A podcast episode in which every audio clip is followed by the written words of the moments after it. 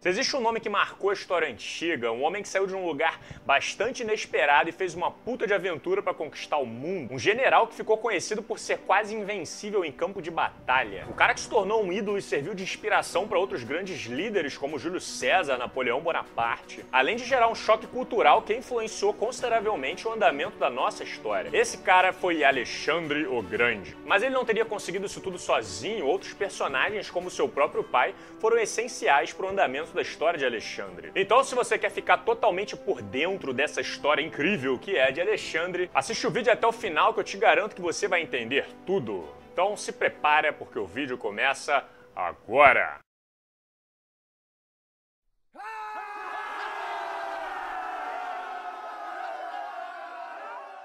Alexandre nasceu em 356 antes da Era Comum em uma cidadezinha chamada Pela, no interior e no centro da Macedônia. Para quem não sabe, a Macedônia é um país localizado ali, bem perto, ao norte da Grécia. Acredita-se que os primeiros povos chegaram lá ainda na Idade do Bronze e montaram seu primeiro reino lá pelo ano de 808 antes da Era Comum. Mas no período de Alexandre, diferente das incríveis cidades-estado gregas como Miletos, Atenas, a Macedônia não era tão desenvolvida assim. A base da economia era agricultura, eles viviam em tribos, possuíam um rei e nunca chegaram a exercer uma influência significativa no resto da Grécia. Pelo contrário, há relatos de que, justamente por causa dessa diferença, muitos dos gregos nem consideravam os macedônios como um deles. O quê? Você tá me comparando com aqueles selvagens lá da Macedônia? Mas de jeito nenhum, meu irmão. Aqui nós vivemos em polis, nós somos seres politizados. Hum. Mas os macedônios, assim como os espartanos, afirmavam ser descendentes dos dórios, uma das quatro lendárias tribos ancestrais que teriam originado o povo grego. Que tá tudo muito bem explicado no vídeo da Grécia Antiga parte 1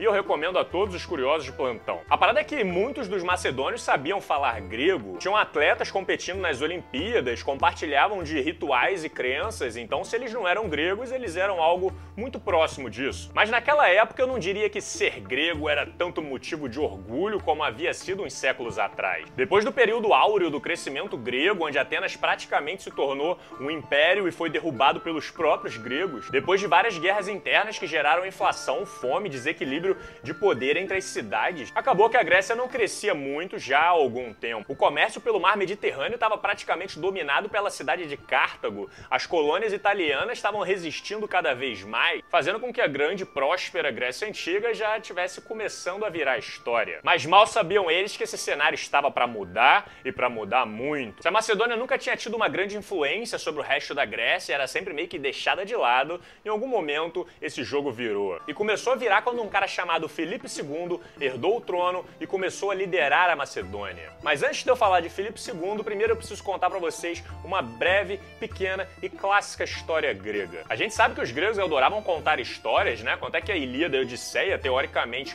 escritas por Homero, são os famosos contos épicos e passam aí na TV até hoje. Mas uma dessas histórias contada pelo grego Xenofonte teve uma importância bem alta para o desenrolar da história, não só da Grécia, mas do mundo inteiro. E o melhor é que essa história real, aconteceu mesmo e se prepara para conhecer ela agora. Depois que o Império Persa invadiu a Grécia, entrou no tapa com os gregos e saiu de lá com o rabo entre as pernas, o desempenho e potencial dos gregos em campo de batalha começou a se popularizar pelo mundo. Cara, vocês ficaram sabendo da Batalha de Artemisia da Batalha de Maratona, porra, esses gregos não estão de brincadeira não, hein? Eis que no ano 401 antes da Era Comum, o príncipe persa Cyrus o Jovem tinha a única missão de dar um golpe no império e roubar o trono do seu irmão mais velho, que era o atual rei da Pérsia. Ou seja, ele queria dar um golpe no irmão e roubar o seu poder. Como ele obviamente não poderia contar com o apoio do exército persa, ele foi atrás de ninguém mais, ninguém menos do que de mercenários gregos. Então, galera, é o seguinte, eu vou encher o bolso de todos vocês de ouro, contando que vocês me ajudem ajudem a ir lá destronar o meu irmão, que é o atual rei da Pérsia. Tá, e assim todo mundo fica feliz, menos ele. Obviamente, os gregos e persas nunca foram grandes amigos e por isso seria muito difícil conseguir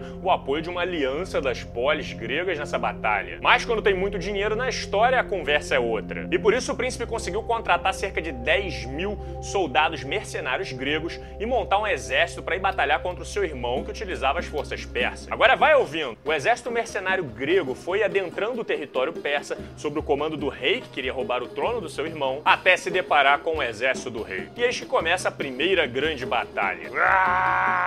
Depois de muito sangue derramado, é realmente difícil dizer quem ganhou. Por um lado, o exército grego fez um belo de um estrago no exército persa, mas por outro, os persas conseguiram se mover estrategicamente e deram checkmate. O príncipe foi assassinado. Agora, você imagina a situação dos soldados gregos. É, galera, a gente quase ganhou a batalha, mas agora que o príncipe morreu, a gente vai ficar na mão, né? Toda aquela promessa de poder, aquela promessa de riqueza. Você tá de sacanagem? Você tá pensando em ouro agora? A gente tá no meio do território inimigo, a mais de 2 mil quilômetros de casa, sendo que a gente acabou de arrumar briga com o rei persa. A gente tem que arrumar um jeito de sair daqui vivo, rapaz. Pois é, os caras estavam largados no meio do território inimigo e não seria nada fácil voltar para casa. E esse é o ponto marcante dessa história. Esses 10 mil soldados gregos, provavelmente já não eram mais 10 mil, fizeram uma puta de uma jornada para voltar para sua casa, que era na Grécia. Primeiro eles marcharam por 1.500 quilômetros até o Mar Negro e depois mais 800 quilômetros até chegar em Bizanço, que é a cidade que veio a se tornar Constantinopla e atualmente é Istambul. E obviamente que nessa jornada eles tiveram que batalhar várias vezes contra forças persas que não estavam nem um pouco interessados em deixar esses gregos saírem impunes dessa história. Mas esses mercenários gregos, meu irmão, eles eram tão barra pesada, mas tão barra pesada, que eles conseguiram uma vitória atrás da outra, saíram do território inimigo e voltaram para casa. Essa história ficou conhecida por alguns nomes, como por exemplo um bastante fácil e impossível de esquecer, a Marcha dos 10 Mil. E é importante que vocês tenham conhecimento dessa história porque foi ela que deu um insight inicial na cabeça de Filipe II, o atual rei da Macedônia. O que? Vocês estão de sacanagem? Esses caras conseguiram lá batalhar com os persas, ainda voltaram marchando sozinho, chegaram vivos em casa? Quando o rei Filipe II ficou sabendo dessa história, ele percebeu que ele tinha ali, no quintal de casa, um exército com potencial para ser um dos melhores exércitos que o mundo já teria visto. E com esse exército, ele seria capaz de finalmente se vingar dos gregos e derrotar os persas de uma vez por todas. Caraca, Slow, mas qual que é o segredo desse exército, cara? Os malucos já chegavam com uma K-47 embaixo do braço?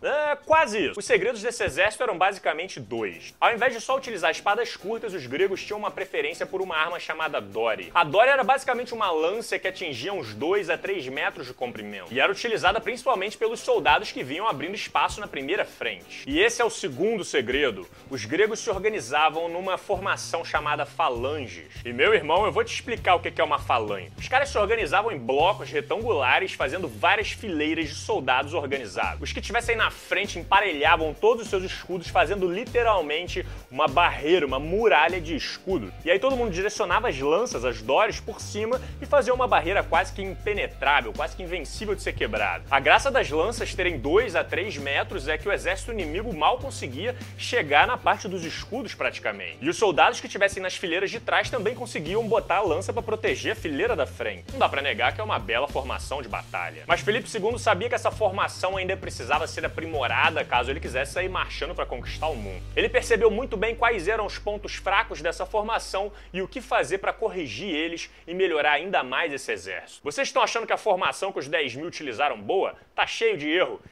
Espera só para ver a ideia que eu tive. O primeiro problema que Felipe percebeu é de que os gregos não eram muito familiarizados com a utilização de cavalos no campo de batalha. Diferente do resto da Ásia, onde há planícies gigantescas para você montar a cavalo, no território grego ele é 80% montanhoso, o que dificulta bastante esse tipo de estratégia. Então, se o exército grego quisesse ir para Pérsia, ele ia precisar contar com uma cavalaria muito bem preparada para batalhar contra ele. E a segunda sacada de Felipe para aprimorar esse exército, que a gente tem que combinar aqui que foi genial foi a inserção das chamadas sarissas. Como eu mencionei, a Dória era uma lança que chegava a ter uns 2 ou 3 metros de comprimento. Felipe imaginou que se elas fossem bem maiores, o efeito da falange seria ainda mais devastador. Por isso ele elaborou uma nova arma de guerra e nomeou ela carinhosamente de sarissas. E as sarissas, meu irmão, eram nada mais, nada menos do que lanças gigantescas que podiam chegar até uns 6 metros de comprimento.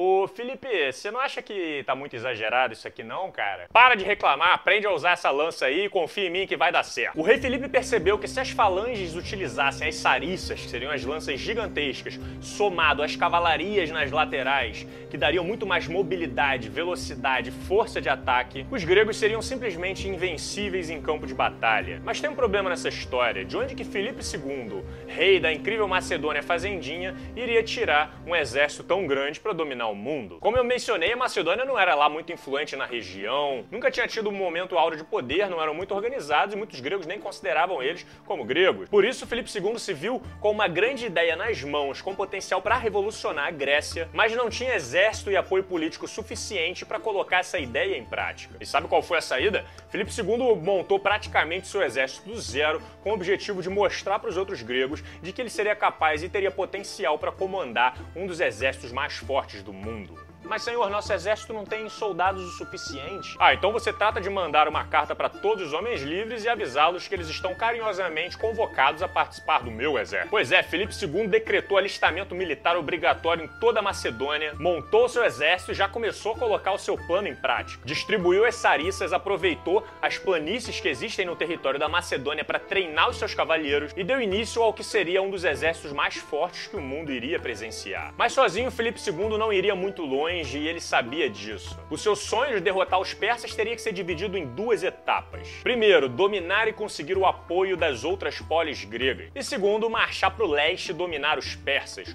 o maior império do mundo. Ah, isso aí vai ser moleza. Em 359 antes da Era Comum, Filipe já estava tentando se destacar dentro do cenário político grego. Começou a descer o cacete nos povos que viessem do norte e tentavam invadir a sua terra. Fez aliança com outras polis gregas, guerreou junto com elas, fez de tudo para provar que o seu novo exército era notável e as suas estratégias de guerra funcionavam. E deu certo, cara. Aos poucos, Filipe foi ganhando o reconhecimento dos outros gregos. Em 359, Filipe casou com a bela princesa Olímpia, da região de Épiros. E já no ano seguinte, eles tiveram seu primeiro filho. Os contos dizem que Olímpia tinha sonhado que a sua barriga, enquanto grávida, havia sido atingida por um raio. Amor, tá chovendo, para de mexer nessa antena! Que o seu bebê teria sido abençoado pelos deuses. Em 356 nasce o seu primeiro filho, de Filipe II, com a rainha Olímpia, carinhosamente nomeado Alexandre III, que ainda era pequeno, mas viria a se tornar grande um dia, muito maior do que muita gente poderia imaginar. Mas enquanto Alexandre ainda era apenas um bebê,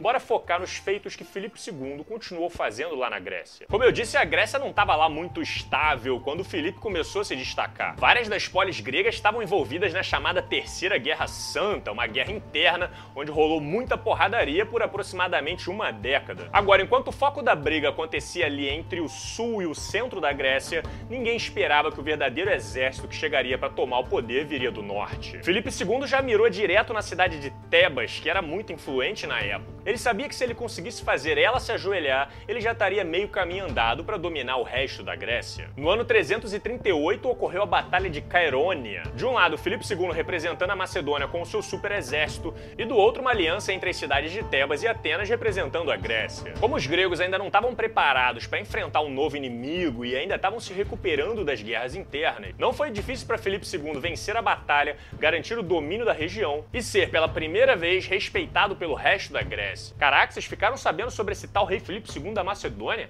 O cara chegou lá no meio da cidade de Tebas e botou a lança na mesa. Mas todo bom líder sabe que se você quiser ter o apoio do povo, não basta você ter um puta exército. É preciso ter carisma, saber conversar com as pessoas no campo das ideias. Por isso, Felipe passou os meses seguintes fazendo uma campanha, passando de polis em polis, tentando conseguir apoio político e consolidar uma verdadeira aliança entre essas cidades. E para isso ele precisou estar munido de uma ótima argumentação. Olha, meu amigo, eu vim aqui para vocês me explicarem que merda é essa que tá acontecendo com a Grécia. É guerra interna, é terra sagrada para cá, terra sagrada para lá. Enquanto isso, logo aqui do outro lado do mar Egeu, tem aqueles malucos daqueles persas lá que já invadiram a gente, tacaram fogo na cidade de Atenas e não vai demorar muito para eles quererem voltar para cá. O que eu vim propor aqui é o seguinte: eu descobri a fórmula para fazer o melhor exército que o mundo já viu. Se a gente se unir e vocês me ajudarem, a gente finalmente vai ter força para derrubar esses persas. E assim a gente vai fazer a Grécia ser famosa, rica influente de uma forma que ela nunca foi antes. Uh! É, com um discurso desse, quem é que vai dizer não? Até porque a melhor forma de você unir um povo é você ter um inimigo em comum entre eles, e eles sabiam muito bem disso. Em 337 antes da Era Comum, Filipe finalmente conseguiu inaugurar a Liga de Corinto, uma aliança entre quase todas as polis gregas, onde o rei Filipe garantiria a paz e a segurança da Grécia, teria o apoio do exército das cidades aliadas e garantiria o seu posto como comandante principal de todas essas tropas. Olha, mas que moral, hein? Agora sim, a primeira etapa estava concluída e o seu próximo passo seria equipar, treinar determina a enriquecer as tropas para começar o seu tão almejado plano de invadir a Pérsia. Ah, e claro, preparar o seu filho Alexandre ao máximo para que um dia ele pudesse ser grande. Diz a lenda que Alexandre já se destacava desde moleque. Os contos dizem que uma vez o seu pai Felipe teria desistido de comprar um cavalo porque ele seria indomável, teria problemas psicológicos e ninguém conseguiria montar nele. Alexandre então, enquanto ainda um pentelho, foi lá, conversou com o cavalo, percebeu que ele tinha na verdade medo da própria sombra, virou o cavalo de frente para o sol e conseguiu montar nele e cavalgar na frente de todo mundo. Ó, oh, esse aí é meu filho, hein? Aquele ali é meu filho. Porra, Alexandre, muito bem, cara. Além disso, Felipe sabia muito bem da importância que uma boa educação teria para o seu filho. Por isso, enquanto Alexandre tinha apenas 13 anos, Felipe contratou ninguém mais, ninguém menos do que o Mr. Fucking Aristóteles para ser o seu professor particular. Cara, muitos dizem que Aristóteles foi um dos seres humanos mais inteligentes que já pisaram nesse planeta. E não foi à toa que Felipe fez questão de que ele fosse o professor particular do seu filho. Aristóteles, meu parceiro, olha, meu filho Alexandre já tá crescendo, tá com 13 anos. Pô, o moleque aprende rápido, tem potencial. O que, que você acha de ir lá passar um pouco da sua sabedoria para ele, hein? Mas Aristóteles já andava bastante ocupado migrando de escolas, trabalhando nos seus próprios projetos. Por que, que ele iria aceitar esse chamado? Será que recebeu uma bela grana? Será que ele foi intimado a aparecer? Na verdade, Aristóteles foi um herói e pouca gente sabe disso. A verdade é que, por mais que Aristóteles tenha vivido por 20 anos na cidade de Atenas, participando da escola de Platão, ele teria nascido numa cidade próxima do centro da Macedônia, chamada Estagira. E por uma coincidência dos fatos, a cidade de Estagira teria se envolvido em uma aliança que teria atritado com os interesses do rei Filipe II da Macedônia. E por isso Filipe acabou destruindo completamente a cidade, botando os civis para correr, os que ficaram morreram ou foram escravos. Aristóteles, como todo bom filósofo que ganha utilizando falou: Ah, mas que coisa, né, Felipe? Primeiro você destrói a minha cidade natal inteira e depois você vem até mim para me pedir para educar o seu filho? Vamos fazer o seguinte então. Primeiro eu quero que você reconstrua a cidade estagira, traga todos os civis que foram deportados de volta, liberte todos que foram feitos de escravos e aí sim, e só assim, eu vou me disponibilizar para dar a melhor educação que o seu filho poderia receber aqui na Grécia. Dito e feito, meu irmão, rei Felipe aceitou o acordo, mandou reconstruir a cidade, trouxe os civis de volta, liberou todos os escravo e conseguiu um acordo para que Aristóteles educasse o seu filho Alexandre. E aí, vai dizer que o cara não foi um herói? Como prometido, Aristóteles deu o seu melhor na educação do até então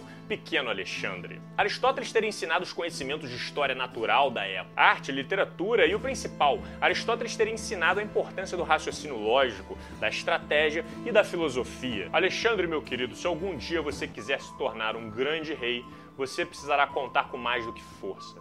Você precisará contar com uma mente sábia. Nas palavras de Aristóteles, o rei deveria ser também um rei filósofo. E assim Alexandre foi crescendo, por um lado aprendendo sobre arte, ciências e filosofia com Aristóteles, e por outro aprendendo sobre guerras, estratégias e como comandar com seu pai Filipe II. Uma bela formação intelectual. Eis que em outubro de 336 antes da Era Comum, durante o casamento da sua própria filha, Filipe II teria sido traído por um dos seus próprios oficiais. O cara aproveitou o festival para pegar ele com a guarda baixa, deu-lhe uma facada, assassinou o rei e tentou fugir, mas não conseguiu, foi pego a tempo e foi morto também. Até hoje ninguém sabe direito qual foi a razão dessa traição. Ah, eu não acredito, cara. Mataram o cara que uniu e prometeu a paz. A gente vai voltar para todo esse desequilíbrio de novo? Mais ou menos. A verdade é que esse assassinato era para ter abalado muito a Grécia, trazido novamente a sombra do desequilíbrio de poder, a falta de esperança para finalmente concluiu o sonho de se vingar dos persas. Mas ninguém imaginava que assassinar Filipe II iria acordar um monstro. Um monstro que iria agir na velocidade da luz para reequilibrar as coisas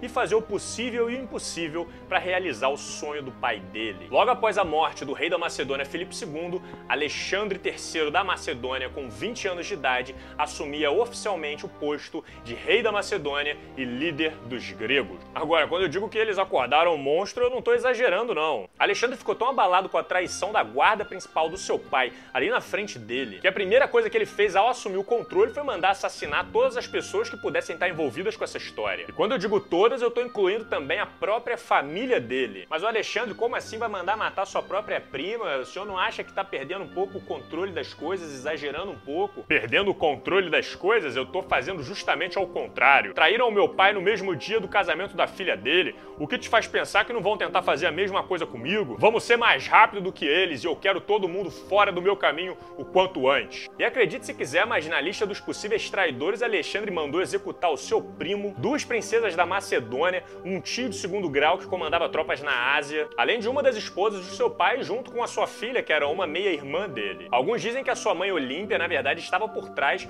dessa lista de traidores, influenciando Alexandre a cometer esses atos. Mas vai saber. Obviamente, essa atitude não foi muito bem recebida pelos outros líderes gregos. Vamos combinar que o cara que já começa o seu reinado mandando assassinar a própria família tem grandes tendências a se tornar um tirano psicopata. E na Grécia Antiga, sempre que alguém fala tirano em voz alta, morre três filósofos no caminho. Tirano! Ah, não, liberdade do povo! E por isso algumas cidades da Grécia começaram a se rebelar. Ó, eu não sei vocês não, hein, mas uma coisa é a gente seguir Felipe II. Outra coisa é a gente seguir esse filho maluco dele aí, que a gente nem sabe se vai ter culhão para comandar as tropas que a gente vai colocar na mão dele. Eu não sei vocês, mas eu tô fora dessa história, hein? É, pois é, mas Alexandre não iria deixar toda aquela integração que o seu pai trabalhou tanto para conseguir desabar de uma hora para outra. Por isso, da noite pro dia, Alexandre já tinha movimentado seu exército para bater na porta das cidades que se rebelassem contra ele. Claro que só para conversar um pouco. Hum, eu ouvi falar que vocês não estão tão interessados assim em seguir a minha liderança. Estão falando que talvez eu não tenha experiência para controlar um exército. Pô, se vocês quiserem fazer um test drive, o meu exército tá aqui na porta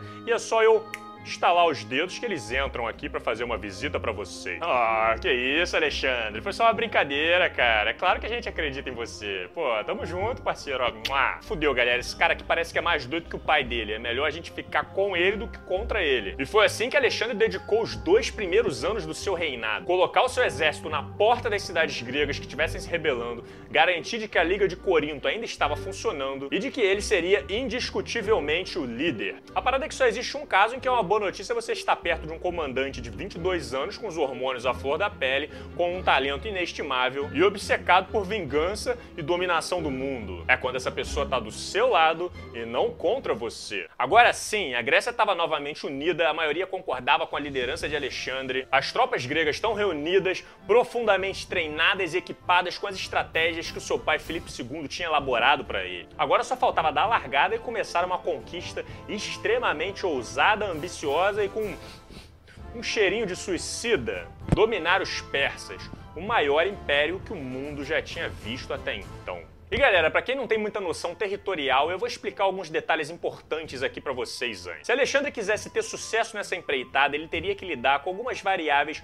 um pouco problemáticas. A primeira é que o terreno grego é completamente diferente do terreno persa. Como eu já comentei, a Grécia é rodeada de região costeira, montanhas e florestas, enquanto a Pérsia é rodeada de planícies, deserto e deserto. E aí é palpite meu, mas eu acho que os gregos só conseguiram resistir à dominação persa que aconteceu há um século e meio atrás, porque eles lutaram dentro de casa, no território dele. Existe um mar enorme que separa a Pérsia da Grécia e por isso que os persas não conseguiram colocar toda a cavalaria deles no território grego. Ao invés disso, eles tinham que tentar atravessar o mar Egeu de barco e já batia logo de frente com as frotas atenienses, que eram muito bem preparadas para defender o território, que daria um belo trabalho e atrapalharia toda a lógica da invasão. Mas dessa vez o que estava acontecendo era o contrário. Os gregos estavam marchando para pegar os persas dentro do seu território, dentro de casa. Essa missão é suicida, esse cara é maluco, mas olha, te falar, é melhor a gente deixar esse Alexandre ir mesmo, porque assim esse moleque se mata de uma vez, e aí a gente pode voltar aqui a ficar guerreando entre a gente, igual a gente sempre fez, e nunca deu certo. Mas a história da Marcha dos 10 mil, somado à ultra confiança de Alexandre, fez com que muita gente acreditasse que de alguma forma essa missão poderia dar certo. No ano 334 antes da Era Comum, Alexandre finalmente colocou as suas tropas para marchar sentido leste, com o objetivo de derrubar a capital persa e tomar o poder do maior império do mundo. A ideia era começar a adentrar a Ásia direcionando suas tropas para a fronteira de onde hoje é a Turquia, numa região chamada Hellespont, bem próxima da cidade de Bizâncio. A partir daquele momento ele já estava estavam em território inimigo e Alexandre sabia e estava muito bem preparado para isso. A sua tropa contava inicialmente com cerca de 60 mil soldados, sendo os 48 mil de infantaria, ou seja, a pé com as suas sariças. E os 6 mil soldados de cavalaria para dar velocidade ao seu exército, além de 120 navios para dar apoio pelo mar. E obviamente, quando os persas ficaram sabendo disso, eles já enviaram de cara um exército para não deixar os gregos sentirem nem o gostinho do que é invadir o território deles. O imperador persa na época era Dario III, o oitavo na linhagem de Xerxes e não deixaria nada barato para os gregos. Nessa batalha, os gregos contavam com 40 mil soldados, enquanto os persas contavam com aproximadamente 32.500. Apesar de um número inferior de soldados, os persas teriam estudado muito cuidadosamente o terreno para ganhar o máximo de vantagem possível nessa batalha. E o terreno escolhido foi próximo a um rio chamado Grânicos. A ideia dos persas era ficarem esperando o exército de Alexandre do outro lado do rio, assim Alexandre teria que desfazer um pouco a sua formação e nesse momento os persas estariam lá preparados para dar o bote. Assim que os exércitos já estavam posicionados, os persas só precisariam esperar até o amanhecer para que a batalha fosse começar. Senhor Alexandre, dá licença, os persas já estão do outro lado do rio, eles já chegaram. Vamos esperar até o amanhecer para a gente começar essa batalha. O quê? Esperar até o amanhecer? Vocês estão de sacanagem, avisa todo mundo aí para se arrumar, que essa batalha vai começar agora. Meu irmão Alexandre não pensou nem duas vezes, ele já organizou todo o seu exército e partiu na mesma hora para a batalha. E os persas não tiveram tempo nem de entender o que estava acontecendo, meu irmão. Quando eles começaram a preparar a infantaria deles, a cavalaria de Alexandre já estava atravessando o rio a vapor total. Ah! Meu irmão, os caras atropelaram a frente persa. Já depois do primeiro impacto, Alexandre ordenou a cavalaria já para cercar o exército persa e adivinha quem estaria no meio? Sim, as incríveis falanges gregas com as suas sariças gigantescas.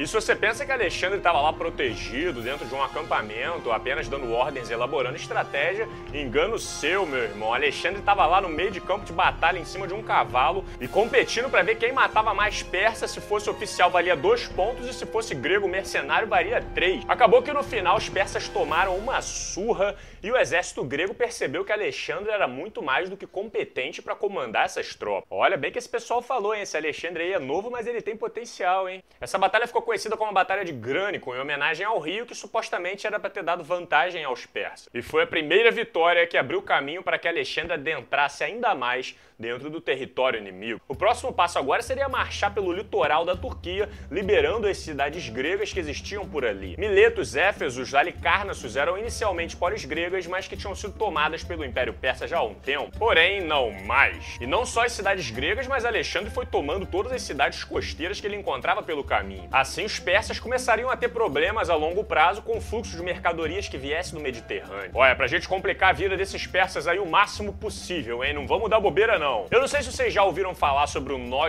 Górdio, mas se você nunca ouviu falar, eu vou te contar aqui muito brevemente. Basicamente, a lenda diz que na cidade de Frígia, na Ásia Menor, existe um carro de boi amarrado com um nó em uma pilastra. Mas não era um nó qualquer, e sim um super nó. Um nó praticamente impossível de ser desfeito. E de acordo com a profecia, a pessoa que conseguisse desatar aquele nó seria considerado o novo rei da Ásia. O nó já estava lá na cidade há mais de 500 anos e ninguém teria sido capaz de desfazer fazer ele. E quando Alexandre chegou nessa cidade e se deparou com essa profecia, ah, cadê esse tal nó aí que tá todo mundo falando? Alexandre teria ficado um tempo refletindo sobre como desatar tal nó tão complexo.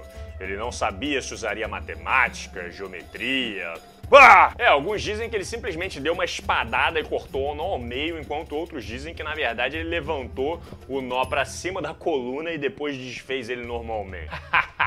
o que importa é que, de acordo com a história, ele cumpriu com a profecia da região e agora vários dos próprios persas estavam já começando a acreditar de que Alexandre foi enviado para ser o novo rei da Ásia. Ele conseguiu, cara, ele desatou o nó, vocês ficaram sabendo? Mas desatar nó era só um passatempo frente aos reais objetivos de Alexandre. A meta era continuar conquistando o Império Persa até derrubar o imperador e tomar o território inteiro para ele. No ano 333 a.C. da Era Comum, o Império de Alexandre continua marchando até chegar próximo do que hoje seria a fronteira da Síria. Mas chegando lá, próximo da cidade de Issos, eles se deparam com um pequeno probleminha. O imperador Dario não teria ficado nada satisfeito com a primeira batalha, que na verdade era para ter sido uma vitória simples, mas acabou sendo um vexame. Já que vocês são incapazes de dar um fim nessa loucura desses bárbaros, então já vi que eu vou ter que ir lá resolver esse problema pessoalmente. Dario juntou um puta exército e foi marchando em direção ao exército de Alexandre para dar finalmente um fim nessa história toda. Amor, você tá indo pra guerra? Não só estou indo, como vocês vão vir comigo também. Mas fique tranquila que será bem rapidinho. É, cara, o imperador Dario tava tão confiante que levou até a família dele para assistir essa batalha. Mas também, né, enquanto Alexandre contava com seus 40 mil soldados, algumas fontes históricas dizem que o Dario contava com até aproximadamente 100 mil soldados no seu exército. Porra, com mais do que o dobro de soldados, você precisa estar no mínimo confiante. A essa altura, Alexandre já contava com espiões e informantes espalhados pela Ásia e quando Dario começou a andar com as suas tropas, Alexandre já ficou sabendo quase que no mesma hora. Senhor, senhor, os persas estão marchando a todo vapor na nossa direção e alguns dizem que Dario tá até com um sorriso na cara. é, vamos ver até quando que Dario vai ficar sorrindo. Acabou que os dois exércitos ficaram se movimentando, um tentando encurralar o outro, achar um terreno que favorecesse um legítimo jogo de gato e rato. Alexandre sabia que estava em minoria e por isso ele levaria vantagem em um território que fosse pequeno que apertasse as tropas perto, assim como os espartanos teriam feito na Batalha de Termópilas um século e meio atrás. E Dario sabia das intenções de Alexandre e por isso ficou um tempo apenas focado em interceptar as rotas de abastecimento das suas tropas. Acabou que em um momento inevitável aconteceu, as tropas se encontraram e novamente separadas por um rio. Mas dessa vez os persas não seriam pegos desprevenidos. Deu-se início à famosa Batalha de Isso. Ah! Meu irmão acabou que número foi quase que um fator irrelevante nessa batalha. O exército de Alexandre batalhava com tanta raça que parecia que cada grego valia por quatro persas. Para você ter uma ideia, a tropa de Alexandre contava com uma cavalaria de elite formada por oficiais macedônios que ficaram conhecidos como héteros. E de héteros não tinham nada. E essa cavalaria era tão braba, meu irmão, mas tão braba, que ficou conhecida por muitos como a maior cavalaria e melhor que o mundo antigo já tinha visto. Foi essa cavalaria que Alexandre botou para bater de frente com os persas e já abriu uma cratera enorme na defesa dele. E como se não bastasse, as falanges gregas estavam lá com as suas enormes sariças prontas para terminar o serviço e acabar com essa batalha. A cavalaria pesada foi abrindo caminho direto em direção a Dario sem pensar duas vezes, e Alexandre estava lá na frente pronto para ser o primeiro a dar um beijo de boa noite no imperador. Ô senhor Dario, eu acho que as coisas estão fugindo um pouco do controle. Tá vendo aqueles cavalos ali vindo na nossa direção. Uhum. Tô vendo. Você tá vendo que tem um maníaco em cima de um deles ali liderando? Então, aquele ali é o, é o tal de Alexandre.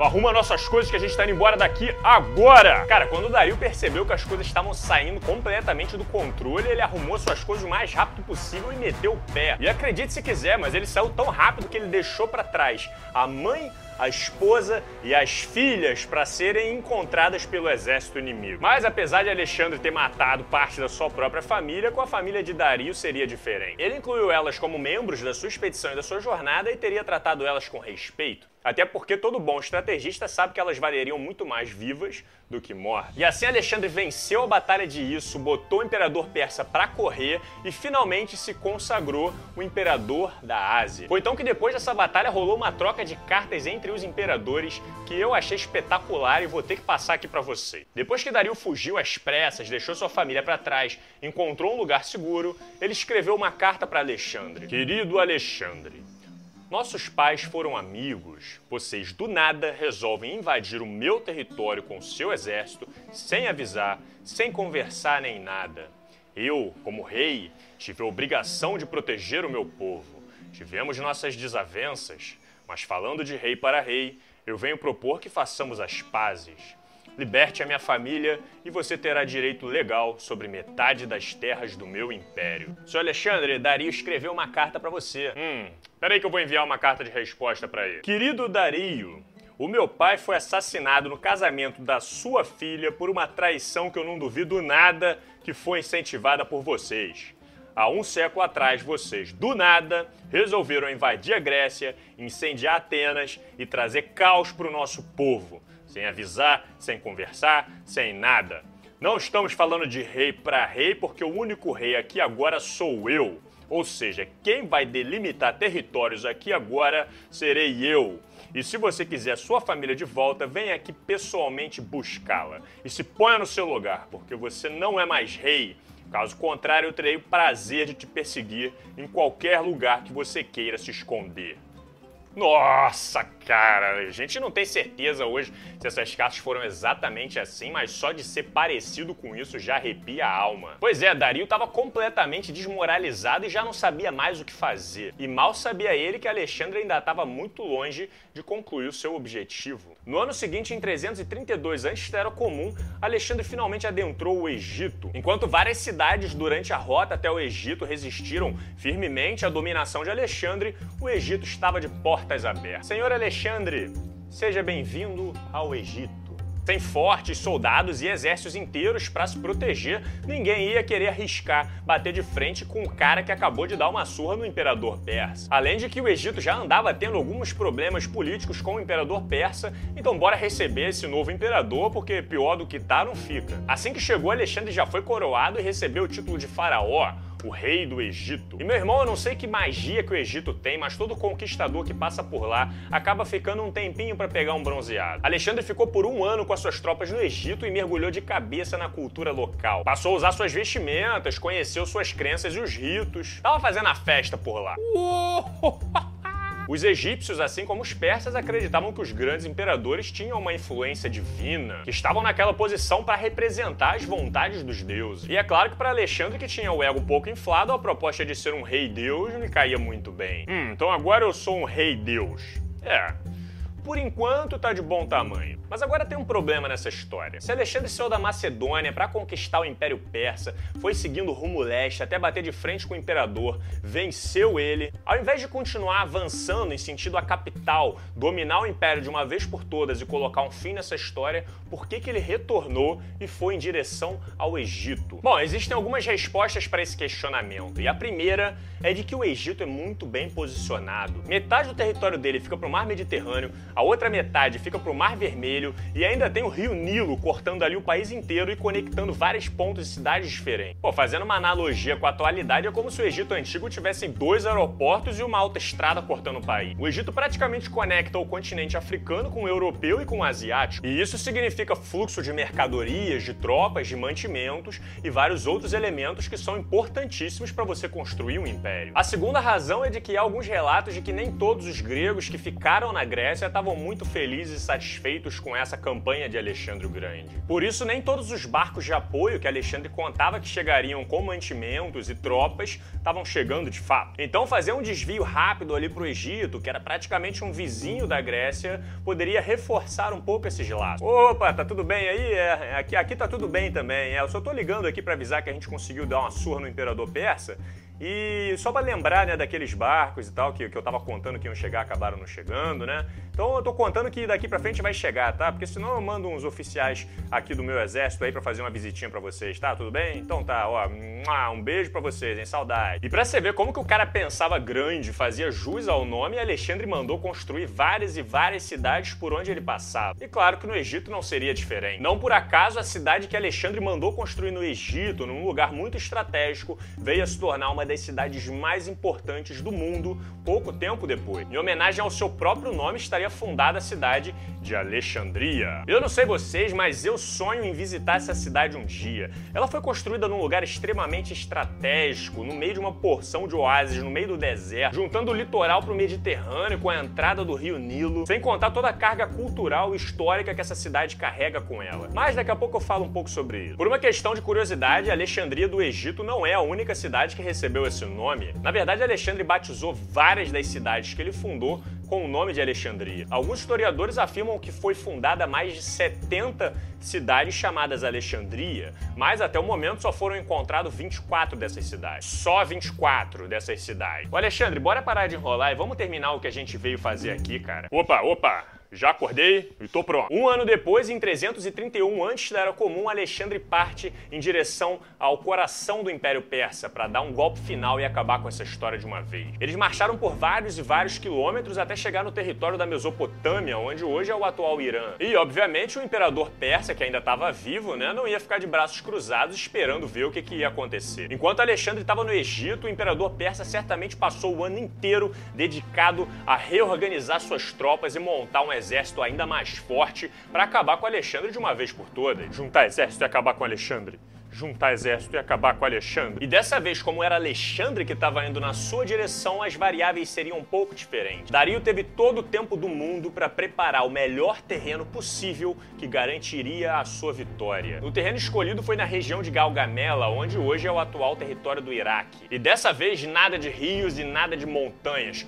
Quanto mais descampado e pleno fosse o território, melhor seria para as estratégias persas funcionarem. E faz sentido, né? O exército persa provavelmente provavelmente contava com uma força bruta de mais de 100 mil homens novamente, sendo 40 mil só de cavalaria, umas 200 charretes de guerra, que são aquelas levadas por mais de um cavalo e tem aquelas lâminas na ponta para sair cortando a perna de todo mundo, além de 15 elefantes de guerra. Meu irmão, elefante de guerra. Cara, essas batalhas sinistras que a gente vê em filme, elas são um pouco exageradas, mas muita coisa ali aconteceu mesmo. E justamente por isso que o terreno tinha que ser o mais nivelado possível, porque se tivesse um rio no meio, as carruagens iam atolar, os elefantes iam tropeçar e não ia dar certo. Por isso Dario, como estava com tempo sobrando, mandou até os soldados darem uma nivelada para preparar o território. Com duas ou três pedras faz um castelo é o cacete, meu irmão. Eu não quero ver uma pedra nesse campo de batalha, hein? E assim o terreno estaria perfeito para o estilo de guerra que os persas estavam acostumados. E Alexandre, bom, Alexandre contava com seus 40 mil soldados de infantaria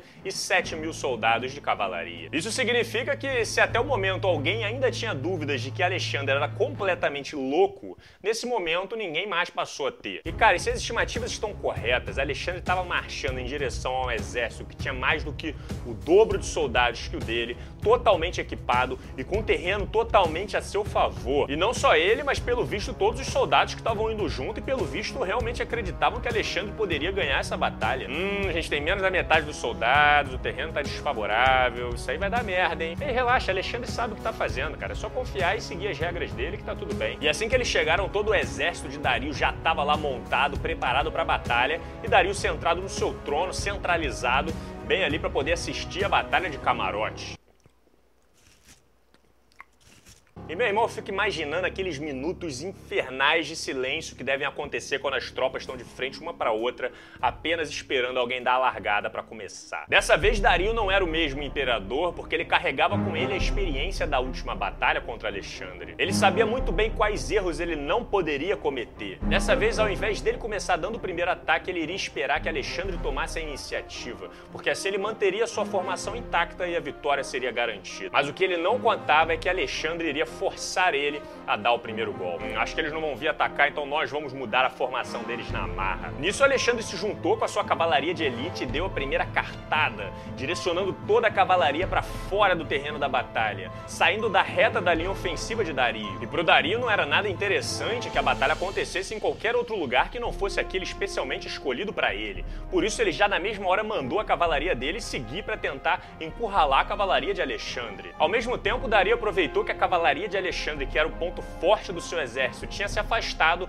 e já mandou o ataque central para bater de frente com as falanges gregas. Mas era exatamente isso que Alexandre queria que acontecesse. Quando Dario ordenou a cavalaria para seguir de Alexandre, ao mesmo tempo em que ordena um ataque central às falanges gregas, ele deixou exposto um ponto fraco ali no seu exército. E quando Alexandre visualizou esse ponto fraco na formação de Dario, ele na mesma hora já mandou toda a cavalaria de elite voltar e ir em direção a esse ponto com força força total, meu irmão. Meu irmão, ele se preparou para fazer uma investida nesse ponto tão forte, tão violenta, mas tão violenta, que iria já quebrar a formação de Dario de uma vez só.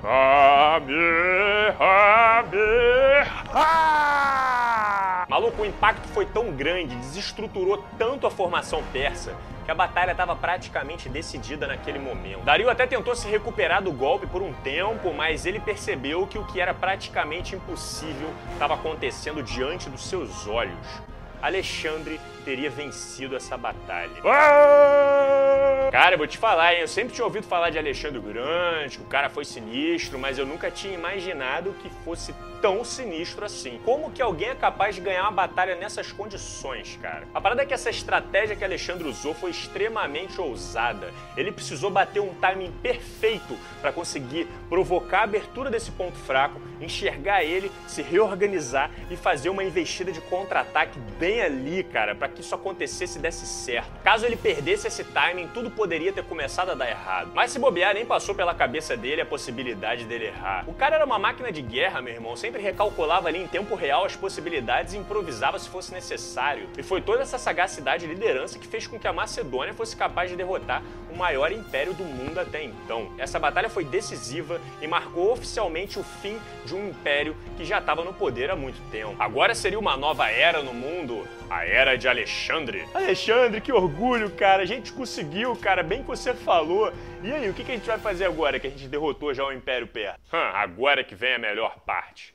Vamos começar a construir o nosso império. O imperador persa, depois de ser humilhado, perder e fugir pela segunda vez, acabou assassinado por um dos seus oficiais alguns anos depois disso. Isso significa que agora que o imperador estava derrotado e morto, as tropas de Alexandre só precisariam ir passeando e caminhando pelas cidades, instaurando seu poder e construindo seu império uma a uma. Eles dominaram e saquearam a famosa cidade da Babilônia, depois partiram para a cidade de Susa e até o palácio de Persépolis, que era a capital cerimonial do Império Persa. Ou seja, Persépolis era tipo uma Las Vegas dos persas, e Alexandre e suas tropas não iam se contentar em passar por lá para fazer um festão. Hum, o que acontece em Persépolis fica em Persépolis, hein?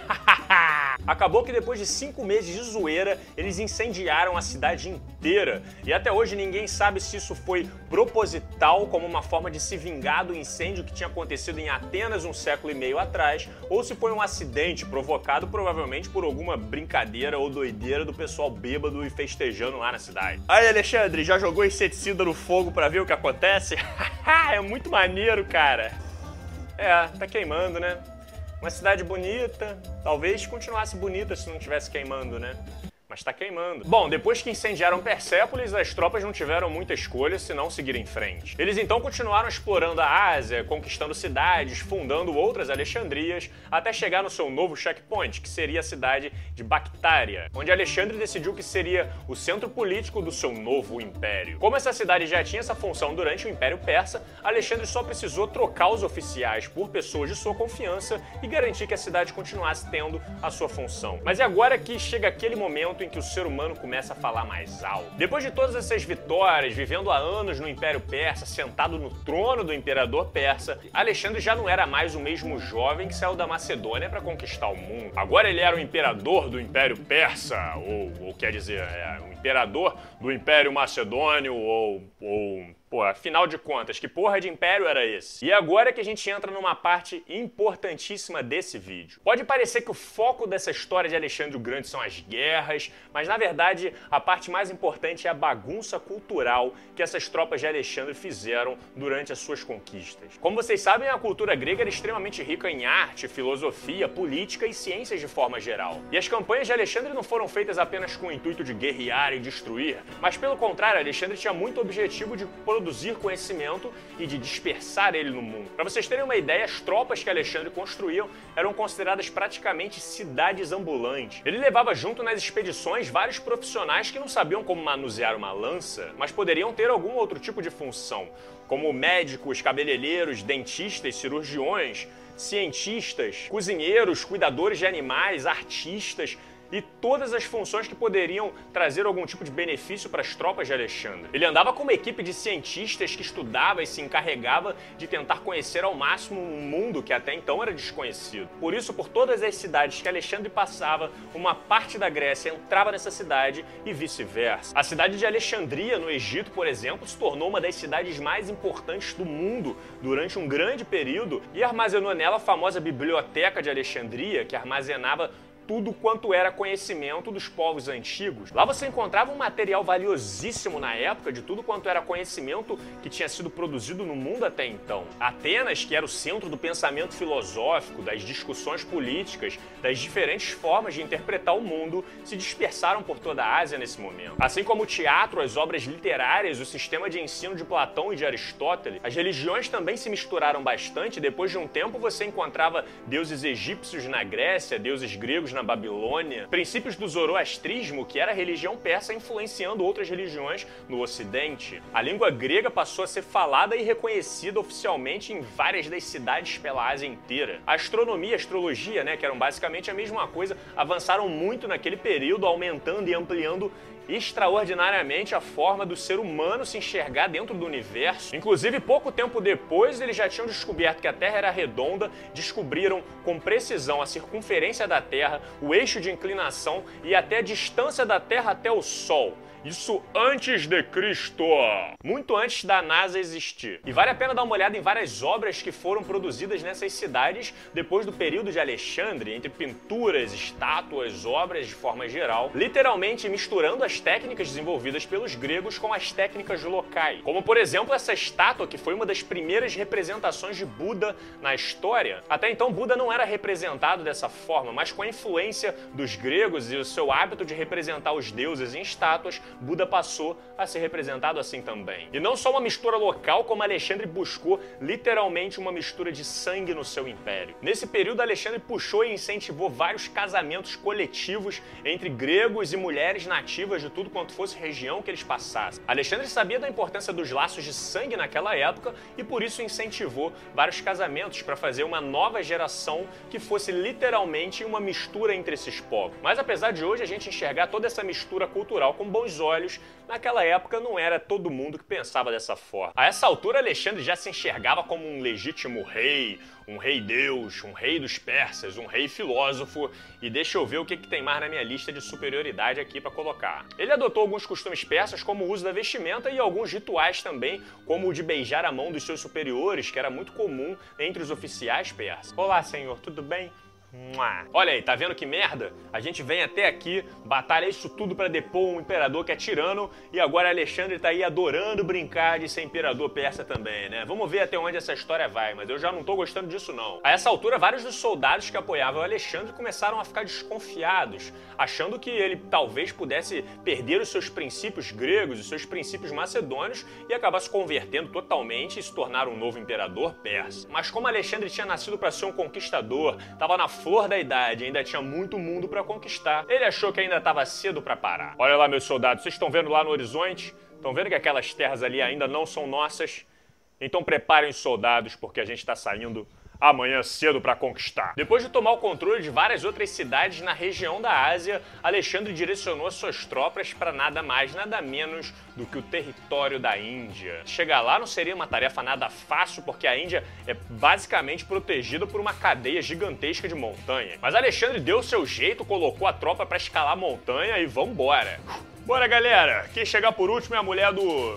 do, do Dastur. E eles conseguiram atravessar, meu não dá para dizer que eles adentraram a Índia, mas o pouco que eles entraram, acho que já deu para sentir um pouco o gostinho da diversidade cultural que existia naquele lugar. As pessoas quietas meditando, buscando a paz interior, a arte, as vestimentas, a música, as diferentes formas deles entenderem interpretarem os fenômenos da natureza e o mundo ao seu redor. Era tudo muito diferente do que Alexandre e suas tropas já tinham visto até o momento. Aliás, ninguém esperava que um dos maiores vilões que as tropas de Alexandre encontrariam lá na Índia seriam as cobras peçonhentas que viviam naquele lugar. Alexandre teve tanta baixa por causa de picada de cobra que ele colocou a equipe de cientistas dele focada para tentar entender o que estava acontecendo e desenvolver um antídoto que fosse eficiente e pudesse salvar a vida dos seus soldados. Não só isso, como Alexandre também instruiu os cientistas a estudar o comportamento dos elefantes para ver se eles eram animais aptos e poderiam ser utilizados de uma forma ainda mais inteligente em campo de batalha. E claro que Alexandre não foi até a Índia apenas para aprender sobre a cultura local. Obviamente, ele tinha o objetivo de render os líderes de tribos indianas que viviam ao redor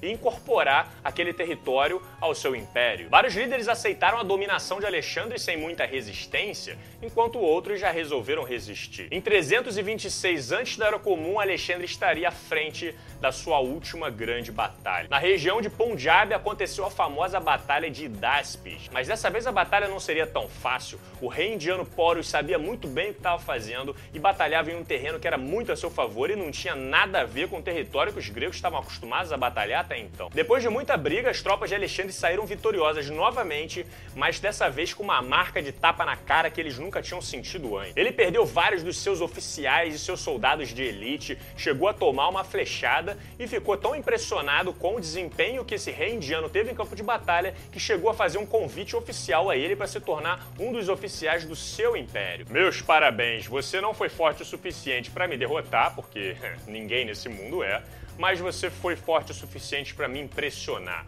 E por isso eu te convido para se tornar um dos oficiais do império que eu estou construindo. Mas mal sabia Alexandre que os seus dias estavam contados. Ele poderia ser quase um super saiyajin em campo de batalha, mas sem o apoio de suas tropas ele não conseguiria ir muito longe. E a essa altura as tropas de Alexandre já estavam muito mais do que cansadas. Pô, Alexandre, nosso objetivo não era se vingar dos persas, cara, a gente já conseguiu. A gente derrotou o imperador. Vamos parar com essa doideira. A gente achava que o final do mundo era depois dessas montanhas, mas o mundo é muito grande, cara. A gente descobriu que não dá nem para ver o final dele ainda. Vamos voltar para casa, cara. Tá todo mundo cansado. Os soldados de Alexandre já não estavam mais tão animados quanto antes. Uns sentiam que a missão já estava cumprida, enquanto outros tinham medo que Alexandre se perdesse no meio de tanta nova cultura e esquecesse as suas origens lá da Macedônia. Alexandre até tentou convencer suas tropas novamente e motivar elas a continuar marchando ainda mais para o leste e conquistar o mundo inteiro, mas os soldados recusaram, tava todo mundo cansado, queria todo mundo ir para casa. Alexandre então se vê sem saída e fala para sua tropa: "Soldados, hoje eu fui consultar o oráculo sobre o nosso destino. E adivinha só, ele disse que está na hora da gente ir para casa. Olha que coincidência, né? Vambora, vamos voltar para casa, galera. O quê? Voltar para casa, cara? Voltar para casa, cara? Aê! Ah! Alexandre então já ordena a construção de vários navios e já começam a partir de volta rumo casa, mas fazendo uma paradinha na Babilônia antes. Invadiram mais algumas cidades no caminho, venceram umas batalhas, tomaram umas flechadas, nada muito diferente do dia a dia das tropas de Alexandre. Até que eles finalmente retornaram para a cidade da Babilônia, quando algo bastante estranho aconteceu. Pouco tempo depois de uma cerimônia, Alexandre começou a ficar doente, ficar doente, teve uma febre alta, até quase não conseguir mais se comunicar direito. Depois de 14 dias resistindo à febre, no ano de 323 antes da Era Comum, Alexandre, com 32 anos, morre e deixa um império para trás. Até hoje ninguém bateu o martelo sobre a real razão da morte de Alexandre. Alguns acreditam que ele poderia ter sido envenenado pela planta Veratro album, que era uma planta bastante conhecida e utilizada como veneno naquela época e causaria uns sintomas bastante semelhantes aos relatados na febre de Alexandre. Outros já acreditam que a morte foi causada por algum fator natural, como uma infecção de malária, febre tifoide, meningite, entre outras doenças que poderiam ter acontecido também. Mas o que importava naquele momento é que, com a morte de Alexandre, ele estava deixando para trás um império gigantesco que ele demorou uma década para conquistar. O período que seguiu a sua morte ficou conhecido como o período helenístico, né, em homenagem aos gregos que se reconheciam como Heleno. Durante esse período, várias das cidades persas que foram tomadas pelas tropas de Alexandre ficaram sob responsabilidade e liderança dos oficiais gregos de Alexandre. E esses novos governadores ficaram administrando a Ásia por um período de três séculos, misturando cultura cultura, ensinando, guerreando, aprendendo e mudando o mundo. Toda uma mudança que mudou o rumo da nossa história. E começou quando um jovem de 20 anos de idade resolveu liderar uma expedição quase suicida para conquistar o mundo. E concluiu seu objetivo 10 anos depois. Considerado por muitos uma lenda, o maior comandante militar que o mundo já viu, que nunca teria perdido uma batalha, um garoto que nasceu como Alexandre III da Macedônia e morreu aos 32 anos de idade como Alexandre o Grande.